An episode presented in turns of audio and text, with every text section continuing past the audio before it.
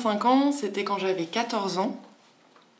Et, c'est drôle parce qu'à l'époque, donc j'étais au collège euh, et j'étais encore harcelée. Euh, j'avais des grandes dents à l'époque, on m'appelait le lapin. Et du coup, j'étais pas très populaire, j'étais assez introvertie, j'étais un peu dans mon coin. Euh. et un jour, j'ai rencontré mon premier amour, à qui il faut donner du coup un faux nom, Jean-Sébastien. Voilà. Et donc Jean-Sébastien, il était roux, euh, il avait des cheveux super longs, orange, euh, qui allaient euh, jusque en dessous de ses épaules. il était rocker. Et franchement, moi, il m'en fallait pas plus. à l'époque, pour moi, c'était juste un dieu, un, dieu vivant, très populaire. Enfin, pas forcément populaire, populaire comme on peut l'imaginer, mais le gars qui était tranquille, qui avait sa musique, ses copains et tout. Donc c'est assez drôle parce qu'on se connaît depuis mes 10 ans en fait, euh, depuis l'entrée au collège. À l'époque, c'était un petit garçon euh, qui courait dans tous les sens et tout, et puis on se parlait pas du tout vu que on n'était pas euh, sur la même échelle sociale de popularité à l'époque. Et quand, quand enfin on s'est parlé, on était en troisième et on a, on a passé une colle ensemble en fait. je crois qu'un prof était absent ou quelque chose comme ça et je sais pas pourquoi on nous a mis à côté sans doute avec l'idée que comme ça il allait être sage parce que moi j'étais la bonne élève euh, qui était très calme et tout. Et en fait on a passé des heures à parler et euh, à partir de là en cours de musique euh, on se mettait toujours à côté, je me souviens, je sais pas pourquoi ce cours particulièrement. Mais moi je me méfie un peu, je me disais il est, il est beaucoup trop cool en fait. sans doute qu'il y a un hic, que quelque part on me tend un piège ou ce genre de choses encore quelques années avant, on me cassait mon vélo, euh, on me mettait des lettres d'insultes dans mon casier et tout. Donc euh, j'étais vraiment pas trop dans le lâcher prise au, tout début. Moi, mon image de l'amour, euh, à l'époque, elle venait principalement des fictions. J'étais une grande lectrice, j'étais fille unique, donc je passais ma vie à lire des livres.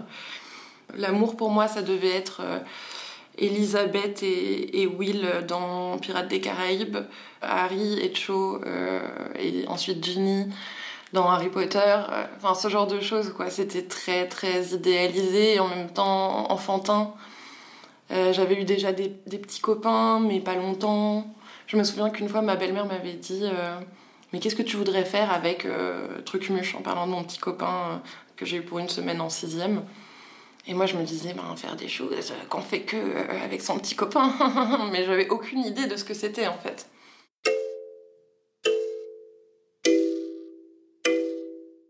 Et puis finalement, son anniversaire est arrivé.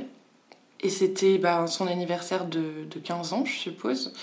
Et, il m'a invité. Et moi, j'avais jamais été invitée à une soirée. J'étais pétrifiée à l'idée d'y aller.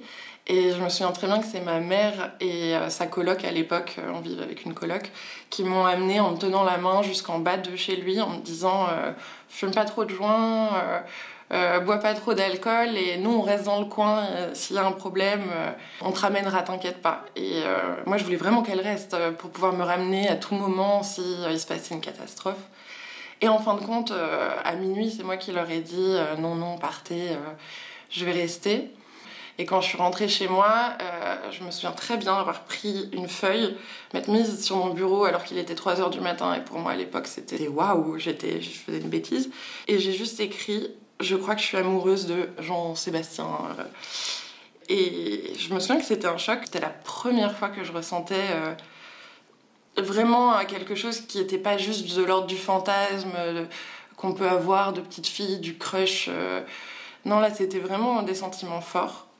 Et puis de fil en aiguille, après ça, on s'est, on s'est rapprochés. Euh, alors, euh, on avait 14 ans, on était un peu baba cool. Moi, j'avais, euh, entre temps, je m'étais fait des dreads, au grand malheur de ma mère et, de mes profs.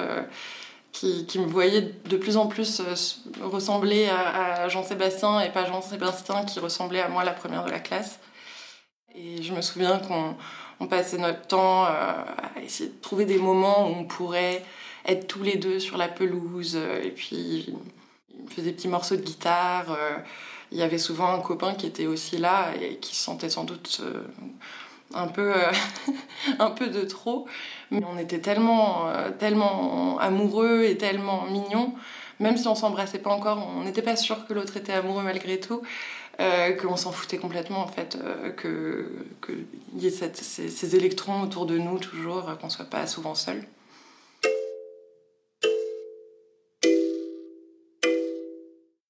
Et puis en fait, très vite, bon, on a fini par s'embrasser. Mon premier baiser, enfin mon premier vrai bisou avec la langue à l'époque.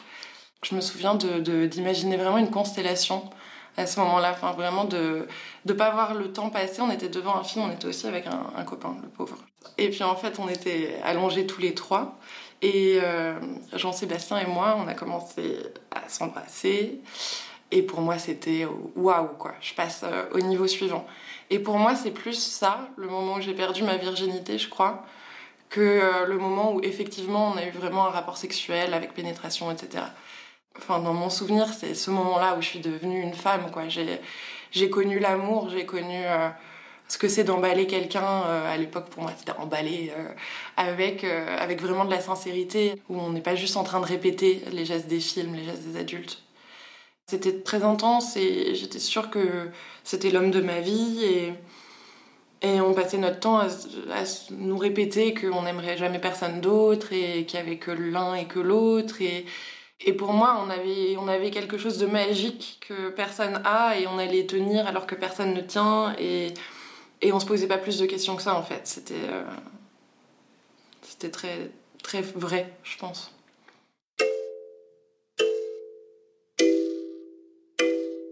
Du coup, à l'époque, euh, faut se remettre dans le contexte. Euh, c'est euh, le printemps, le début de l'été, et on s'est surnommé la Dream Team. Donc, on est euh, Jean-Sébastien, moi et deux copains un peu dreadeux, un peu boutonneux. Et donc, j'ai ces trois garçons qui me suivent absolument partout. on se quitte jamais, on dort toujours chez un des quatre de la bande. Et nos parents sont assez attendris en fait par ce qui se passe. Et ma mère, euh, vraiment, quand elle me voit avec Jean-Sébastien, elle en peut plus, quoi. Son, son cœur fond. Euh, elle est partagée entre, euh, je crois, une admiration totale pour ce qui se passe et en même temps beaucoup d'inquiétude. Elle me l'a dit hein, après, parce qu'elle savait que sans doute ça allait se finir, quoi. C'est un premier amour, c'est assez rare que, que ça se finisse pas. Et nous, on était H24 ensemble. Et il y a eu des petits rapprochements. Alors forcément, on était un couple, hein, ça y est.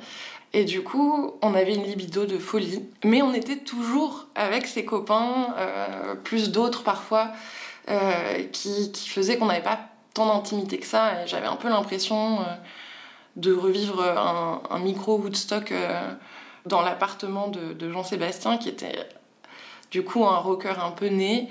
Il, avait la musique comme passion et ses parents aussi du coup, chez lui, c'était très bordélique, euh, c'était euh, un peu tout qui traînait partout, euh, une batterie au milieu du salon, on dort sur un canapé écrasé, il y a des, tonnes de claviers partout, partout, rien à manger dans le frigo, mais par contre toujours des bouteilles de coca. Et ses parents, enfin son, père en l'occurrence, chez qui on était beaucoup, n'était jamais là, enfin en tout cas jamais là quand j'étais là. Et c'était en face de notre collège, donc euh, bon, autant dire que c'était vraiment euh, le repère où euh, mes copains commençaient à se retrouver pour fumer du shit, boire, avoir leur première cuite, regarder des reportages à 4 heures du matin ou des dessins animés, parce que c'est un âge où apparemment on n'est pas très sûr. Et moi, j'étais complètement fascinée par, par tout ça.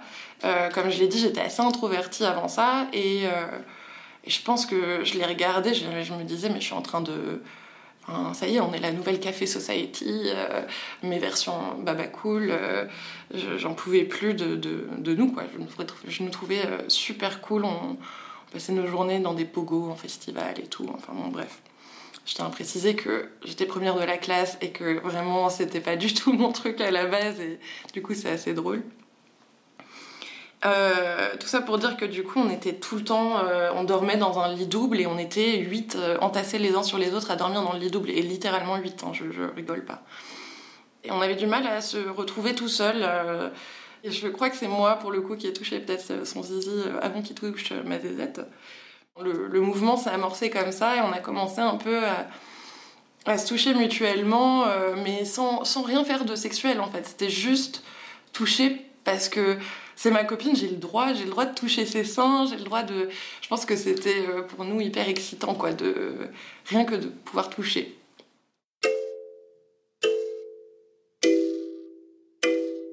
On n'était pas hyper dégourdis, hein. clairement. Moi, j'avais quasiment jamais regardé de porno. Euh, lui euh, était pas un garçon, c'était pas un mal alpha, quoi. C'était vraiment, on était tous les deux des gosses et on était très naturels l'un envers l'autre. Mais du coup, je, suis même pas sûre que je connaissais euh, l'existence des préliminaires à l'époque. Mais en fait, on l'a découvert tout seul, quoi. Et euh, je me souviens pas exactement euh, des premières fois où on, a vraiment, on est vraiment passé à l'acte, où on a fait un cuni ou je sais pas quoi. Mais par contre, je me souviens que oui, c'était quelque chose qu'on a fait très facilement enfin très naturellement et qu'en fait euh, on n'a pas trop eu le choix de faire au début parce que donc j'avais euh, pas de pilule et surtout on n'arrivait pas à mettre euh, le préservatif parce que Jean-Sébastien débandait dès qu'on mettait un préservatif. Et à 14 ans, franchement, je, je voyais absolument pas d'autres options. Dans ma tête, c'était qu'est-ce qu'on peut faire? Ben tant pis, hein. ça, ça sera pas possible. Et du coup, on a, commencé à faire des préliminaires euh, ben, pour s'occuper en attendant de trouver une solution. Et ce qui est assez drôle, c'est qu'on a passé littéralement tout l'été quoi, à essayer de trouver un moyen euh, de pouvoir euh, passer à la pénétration. Et dans ma petite tête d'adolescente qui avait bien écouté ses cours d'SVT, je me suis dit, mais attends, logiquement, pendant les règles, on ne devrait pas pouvoir tomber enceinte. C'est faux. attention, ça, ça peut arriver, c'est très rare, mais je le dis parce que enfin, ça sauve pas la vie de faire l'amour euh, pendant les règles. Ça, je suppose que oui, pour tout le monde, les chances diminuent. Mais du coup, je me disais, ben, logiquement, le, cycle, bon, euh, le 15e jour à peu près, euh, je, devrais être féconde, mais le reste du temps, c'est plus ou moins tranquille les spermatozoïdes, ça vit genre 3-4 jours euh, à l'intérieur de l'utérus. J'avais fait mes petits calculs et je m'étais dit, euh, il y a une bonne partie du mois où ça reste envisageable. Après, il y en a où, par sécurité, on va éviter. Mais en gros, c'était tout ce qui était pendant, euh, juste avant et juste après les règles. Quoi. Et on est inventif quand, on veut faire l'amour à 14 ans. Donc j'en parle à, mon copain et, mais on, sent quand même que c'est pas. Euh, que si personne nous a dit qu'on pouvait faire comme ça, c'est que bon, c'est pas tip top, donc on n'ose pas tout de suite euh, se, se lancer. On continue nos explorations et tout. Et je sais plus exactement ce qui a fait quand c'est lancé euh, le jour où on l'a fait. Le 31 août de 2008, du coup. On était chez, chez le papa de, de Jean-Sébastien qui avait donc euh, une maison euh, absolument improbable euh, avec les volets fermés et tout. Et du coup, on était obligé de dormir sur un, sur un matelas, une place dégueulasse, tachée sur le sol. mais on s'en foutait complètement, hein, que, je, que ce soit bien clair. vraiment, c'était le dernier de nos problèmes. Je crois que c'était au milieu de la nuit.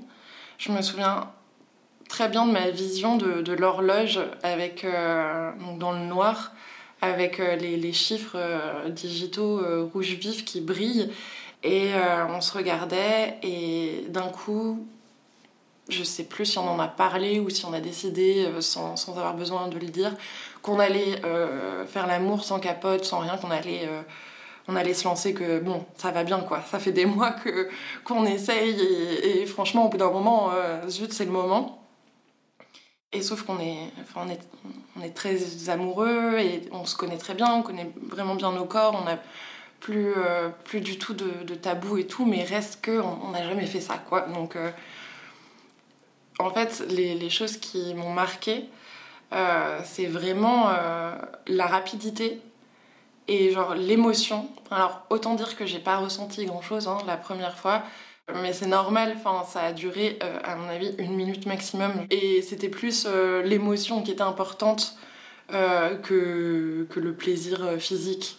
Et je me souviens très bien regarder du coup Jean-Sébastien comme ça et voir son visage qui se déforme quand il jouit.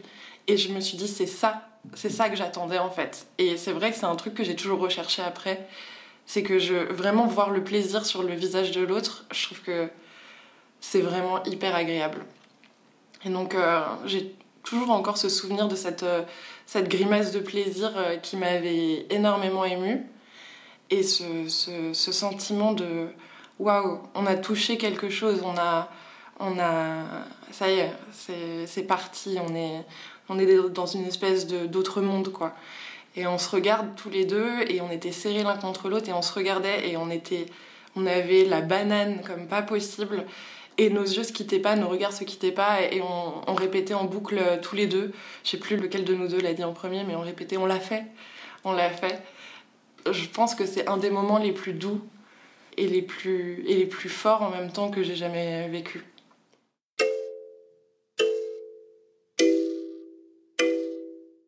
pendant ces mois de préparation involontaire avec, euh, avec Jean-Sébastien, j'ai découvert l'extase en fait. Parce que par contre, euh, les cunis, euh, les, les, fellations, etc., ça, ça, ça y allait quoi.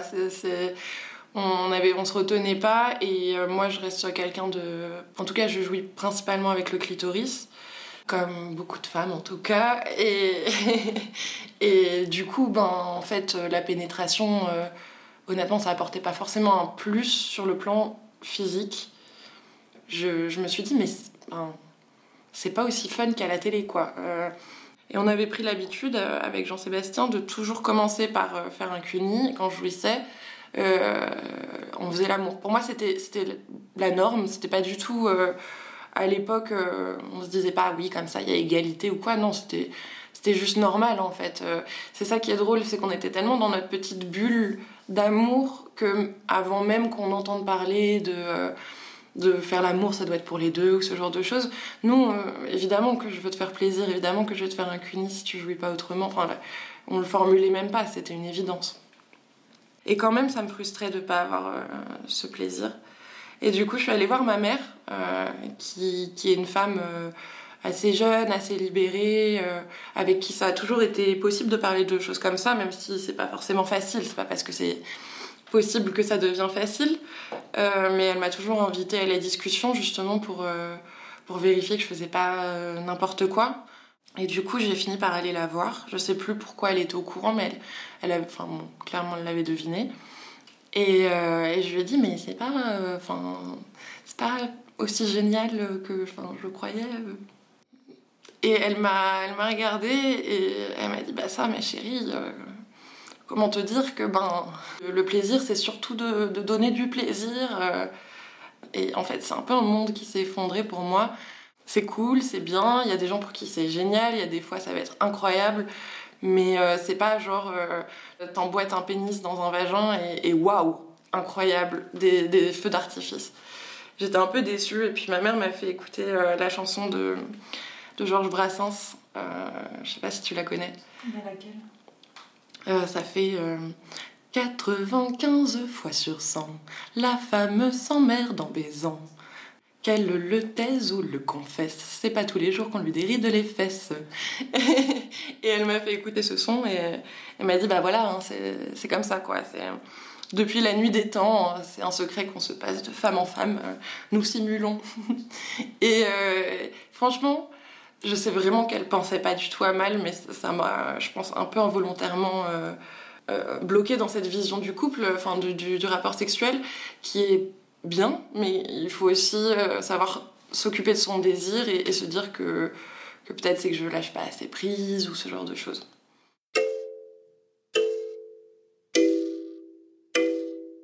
Alors, ça s'est arrêté euh, parce que donc on est rentré en seconde. Moi, je suis allée en seconde générale. Euh, lui, il est allé dans un lycée d'art, évidemment.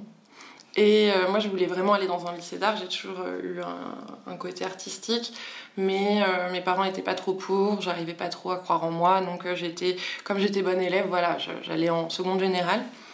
Et donc il y a déjà eu ce, cette première un peu séparation euh, du fait qu'on était très fusionnels euh, et que du jour au lendemain, bah, on avait des univers euh, extrêmement différents.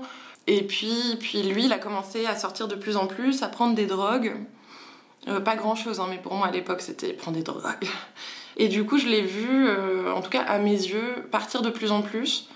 On a eu pas mal de, disputes aussi parce que il avait son groupe de musique et qu'il passait énormément de temps en studio avec son meilleur ami, guitariste aussi, dans leur univers, dans leur truc, et j'avais l'impression de bah, d'avoir du mal à suivre quoi. Et ça s'est terminé euh, euh, vers le 5 janvier, je pense. C'est hyper triste comment ça s'est terminé. Euh, je, ça faisait quelques semaines que je me posais des questions, que je savais pas trop si on, on était juste plus compatibles. Enfin bon, je, je savais pas trop, j'étais un peu paumée. Et en fait, un jour, j'ai fini par craquer. J'ai envoyé un texto super long en lui disant que en fait, euh, je crois que c'était fini, machin. Et en fait, euh, il me répond pas. Et euh, une heure, deux heures, trois heures, puis il est pas connecté sur MSN. Du coup, je commence à, me dire que c'est bizarre. Et en fait, le truc, c'est que Jean-Sébastien était un vrai baba cool. Et il avait pas vraiment de téléphone portable, il en avait un, mais il l'allumait genre une fois par mois. Et là, il devait être dans une phase où il l'allumait quasiment plus. Donc il a pas lu mon message. Et genre, euh, je l'ai appelé euh, le lendemain, quoi, pour lui dire euh, ben, sinon, enfin, ton portable, tu penses pas le regarder Et quand j'ai entendu sa voix, mon, enfin, mon cœur s'est brisé, quoi, parce qu'il m'a dit Ah, Léna, ma chérie, ça va Et je, me suis dit Mais quelle connerie j'ai fait Quelle connerie j'ai fait Et donc je lui ai dit bah, bah, t'as pas lu mon message? Ah bah non, qu'est-ce que tu me disais? Attends, j'allume mon portable. Et là, pétrification, horreur, euh, truc. Euh, je me dis, mais mince, euh, j'aurais jamais dû faire ça. Puis je me mets à pleurer, je lui dis qu'on devrait peut-être faire une pause plutôt. Et puis il me répond, bah non, non, enfin, ça sert à rien de faire des pauses. si tu m'aimes plus, c'est comme ça, quoi. Mais comme on est petit, on sait pas non plus. Enfin, moi à l'époque, pour moi, un coup, c'était fini, c'était fini. Il n'y avait pas de. On se remet ensemble ni rien. Donc j'avais même pas cette perspective. je, me disais, bah, j'ai tout gâché, ben, sniff. Et en fait, il s'est mis à m'attendre euh, devant mon lycée, où il n'y avait pas que moi, il y avait aussi ses copains du collège et tout qui étaient là. En fait, on avait un rituel, je crois que je l'attendais euh, tous les lundis après-midi à son lycée, et lui tous les vendredis après-midi au mien. Sauf que bah, là, du coup, euh, moi j'avais arrêté d'aller le voir. Un jour, Jean-Sébastien a arrêté de venir me chercher j'avoue que j'avais euh, un peu le seum sur le coup, même si j'étais vraiment pas bien placée pour avoir le seum. Il a commencé à sortir avec une fille de sa classe. Et on était franchement euh, peut-être deux mois après la rupture, même pas. Et je l'ai très très très très mal pris. Surtout que moi j'avais une passion que j'ai encore pour le Japon et que sa copine, euh, déjà, elle était euh, dans son lycée d'art et tout, elle, était, elle dessinait, machin, elle faisait ce que je voulais faire, quoi. Mais en plus, elle était japonaise. Nous allons l'appeler euh, Kiyoko. Et, Kiyoko est devenue vraiment ma. J'aurais voulu pouvoir la, brûler, quoi, mais bon, malheureusement, clairement, c'était très déplacé de ma part. Et puis nos amis communs me disaient que Kiyoko, elle arrêtait pas d'avoir une tête euh, de râleuse, qu'elle parlait pas beaucoup. Euh. Et puis moi, j'étais au fond de moi, je me disais, bon, ben, peut-être qu'un jour, euh, je vais réussir à reprendre mon, mon Jean-Sébastien, mais, mais en attendant, ben, là, je devais vraiment faire le deuil, quoi.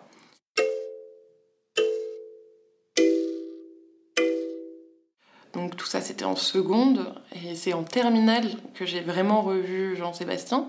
Je l'avais vu quelques fois à des concerts, euh, ses concerts à lui ou ce genre de choses, mais ça, restait euh, un peu superficiel. Et je l'ai contacté, je lui ai dit que j'avais beaucoup de mal à passer à autre chose, et on s'est vu.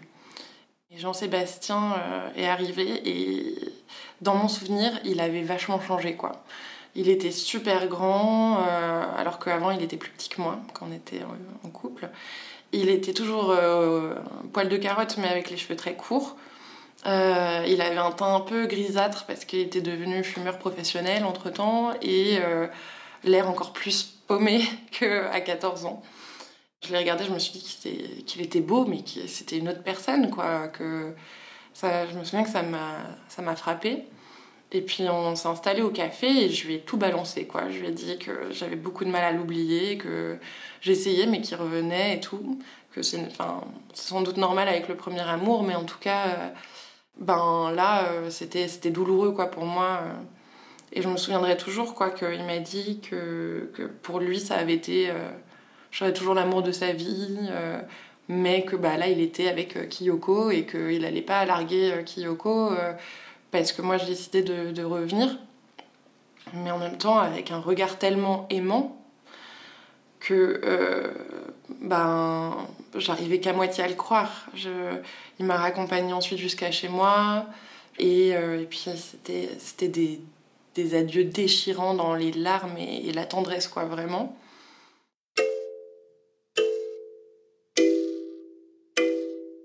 Il y a eu une autre fois, on s'est vu, alors je sais plus si c'était avant ou après, une autre fois encore assez euh, cinématographique. Euh, en fait, à l'époque, j'étais vendeuse sur le marché. Et un jour, euh, qui je vois pas arriver euh, pour m'acheter des légumes, la maman de Jean-Sébastien, qui m'aimait beaucoup. je pense à moi là, j'étais trop mignonne quoi. J'étais la petite amoureuse de son fils quelques années avant. Elle m'a dit ça va comment depuis tout ce temps? Et là, je, je suis très sensible donc je me mets à pleurer genre immédiatement. Je fais comprendre que j'avais un peu du mal et je pense que la, maman a préparé sa petite magie euh, en rentrant chez elle parce que euh, une heure plus tard, euh, qui voilà pas qui débarque Jean-Sébastien, qui avait pas beaucoup de temps parce qu'il devait partir je sais pas où, mais qui vient me. Alors en fait, du coup, je le vois pas arriver. Je sers des clients et j'entends une voix qui me dit Mademoiselle, elle a combien cette pomme? Et je me retourne et je vois Jean-Sébastien, que j'avais pas vu depuis un moment à ce moment-là, euh, avec cette pomme dans la main. Et, euh, enfin, c'était juste trop, trop comme un film, quoi. C'est aussi ça qui a fait que j'ai autant adhéré à cette euh, histoire pendant si longtemps, parce que je me disais, c'est trop beau, quoi. On peut pas juste avoir une fin triste à une histoire aussi mignonne. Et on s'est échangé un regard hyper long, hyper doux, et il m'a dit qu'on allait se revoir ou je sais pas quoi, et il est reparti.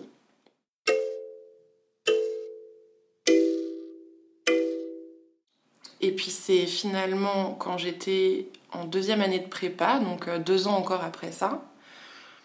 Entre-temps, j'avais eu d'autres histoires, euh, j'avais eu un couple assez destructeur. Euh, et là, j'étais un peu dans une phase entre deux où mon ex m'avait rappelé, mais je savais pas très bien si c'était une bonne idée de rester avec lui. J'avais 20 ans. Et euh, je sais plus pourquoi, on décide de faire une fête chez moi, euh, dans mon tout petit appartement de 17 mètres carrés, avec euh, euh, les anciens, quoi. Et là, Jean-Sébastien se pointe après tout le monde, jean en, en, velours côtelé, kaki, complètement crado, l'air vraiment de sortir de je ne sais quel rave.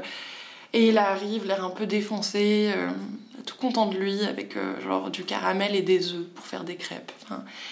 et il me dit qu'il a passé la journée dans un sous-sol à faire de la musique et, euh, et moi je me dis waouh, vraiment. Moi j'étais en prépa littéraire à l'époque, euh, j'avais poursuivi en fait dans le côté bon élève et tout, et j'étais, je regardais Jean-Sébastien, je me disais mais lui il mène la vie quoi. Enfin, c'est bon. pour, moi, pour moi, en tout cas, c'était vraiment l'idéal parfait. Et euh, tout le monde est parti progressivement. Et Jean-Sébastien est resté. Incroyable. Parce que, franchement, moi, j'étais persuadée qu'il allait partir avec tout le monde. Je n'imaginais même pas qu'il pourrait rester. Et euh, je me retrouve seule avec lui. Et, là, euh, c'est vraiment, je pense, un des plus beaux moments de mon histoire avec Jean-Sébastien. Et aussi, sans doute, le dernier moment, en fait. on a commencé à discuter et il devait être assez bourré, euh, lui, pour être plus, plus ouvert. Euh, et puis je crois qu'il n'était pas en couple à ce moment-là, donc il devait pouvoir se sentir capable de dire ce qu'il voulait.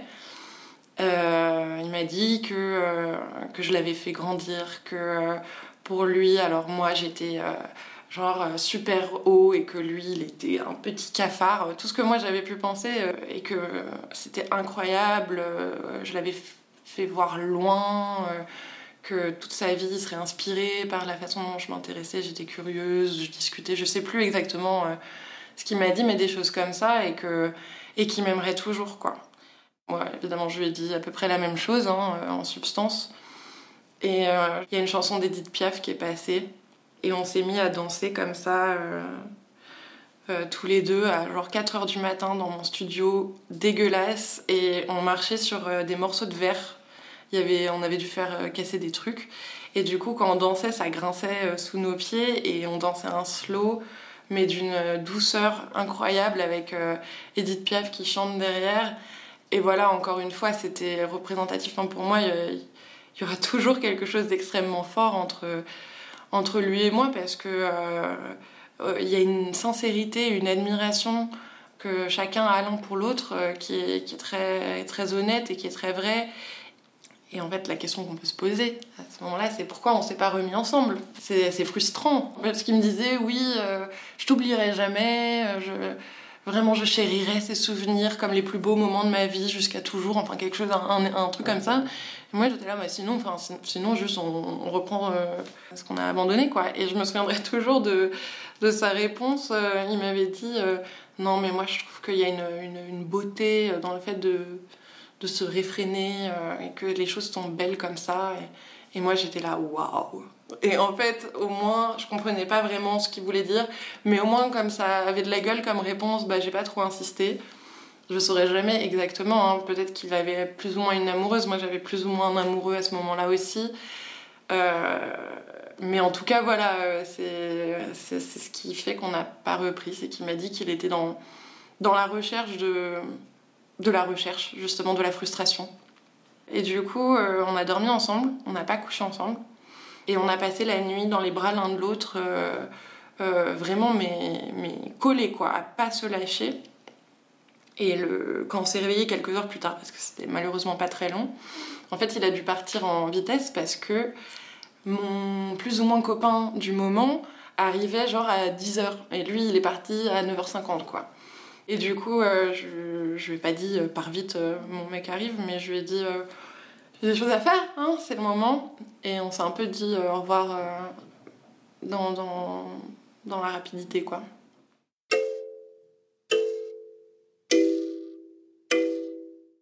Voilà, maintenant c'est derrière nous, mais c'est vrai que moi c'est un regret qui et c'est un regret dont j'ai pas fait le deuil, quoi. Une fois tous les six mois, euh, je vais rêver que qu'on reprend là où on s'est arrêté et que c'est l'amour de ma vie et que et que pendant tout ce temps, en fait, on s'est trop manqué et, je, je sais absolument pas si lui c'est pareil dans son esprit. Je l'ai recroisé, oui, plusieurs fois, mais euh, euh, il avait souvent une copine ou je savais pas trop. Ou, euh, je sais qu'il a une copine pendant très longtemps quand même. Il y avait aussi des fois, on s'est revus et c'était moi qui étais en couple. Et maintenant, enfin, à force de se louper comme ça, de, de pas trop savoir ce que l'autre exactement pense, même si on sait qu'il pense sans doute du bien, hein, il n'y a pas de raison. Mais aussi avec des petites gênes, des fois je l'ai croisé avec euh, sa copine, enfin je suppose que c'était sa copine et du coup on était un peu, on regardait un peu nos pieds et tout. Mais c'est ce genre de choses qui au fur et à mesure des années font que ben, j'y crois plus trop, j'y pense plus trop. Mais par contre c'est vrai que mon inconscient le ressort euh, de temps en temps euh, pour me dire bah voilà, voilà l'homme que l'homme idéal. Pour moi c'est l'homme idéal.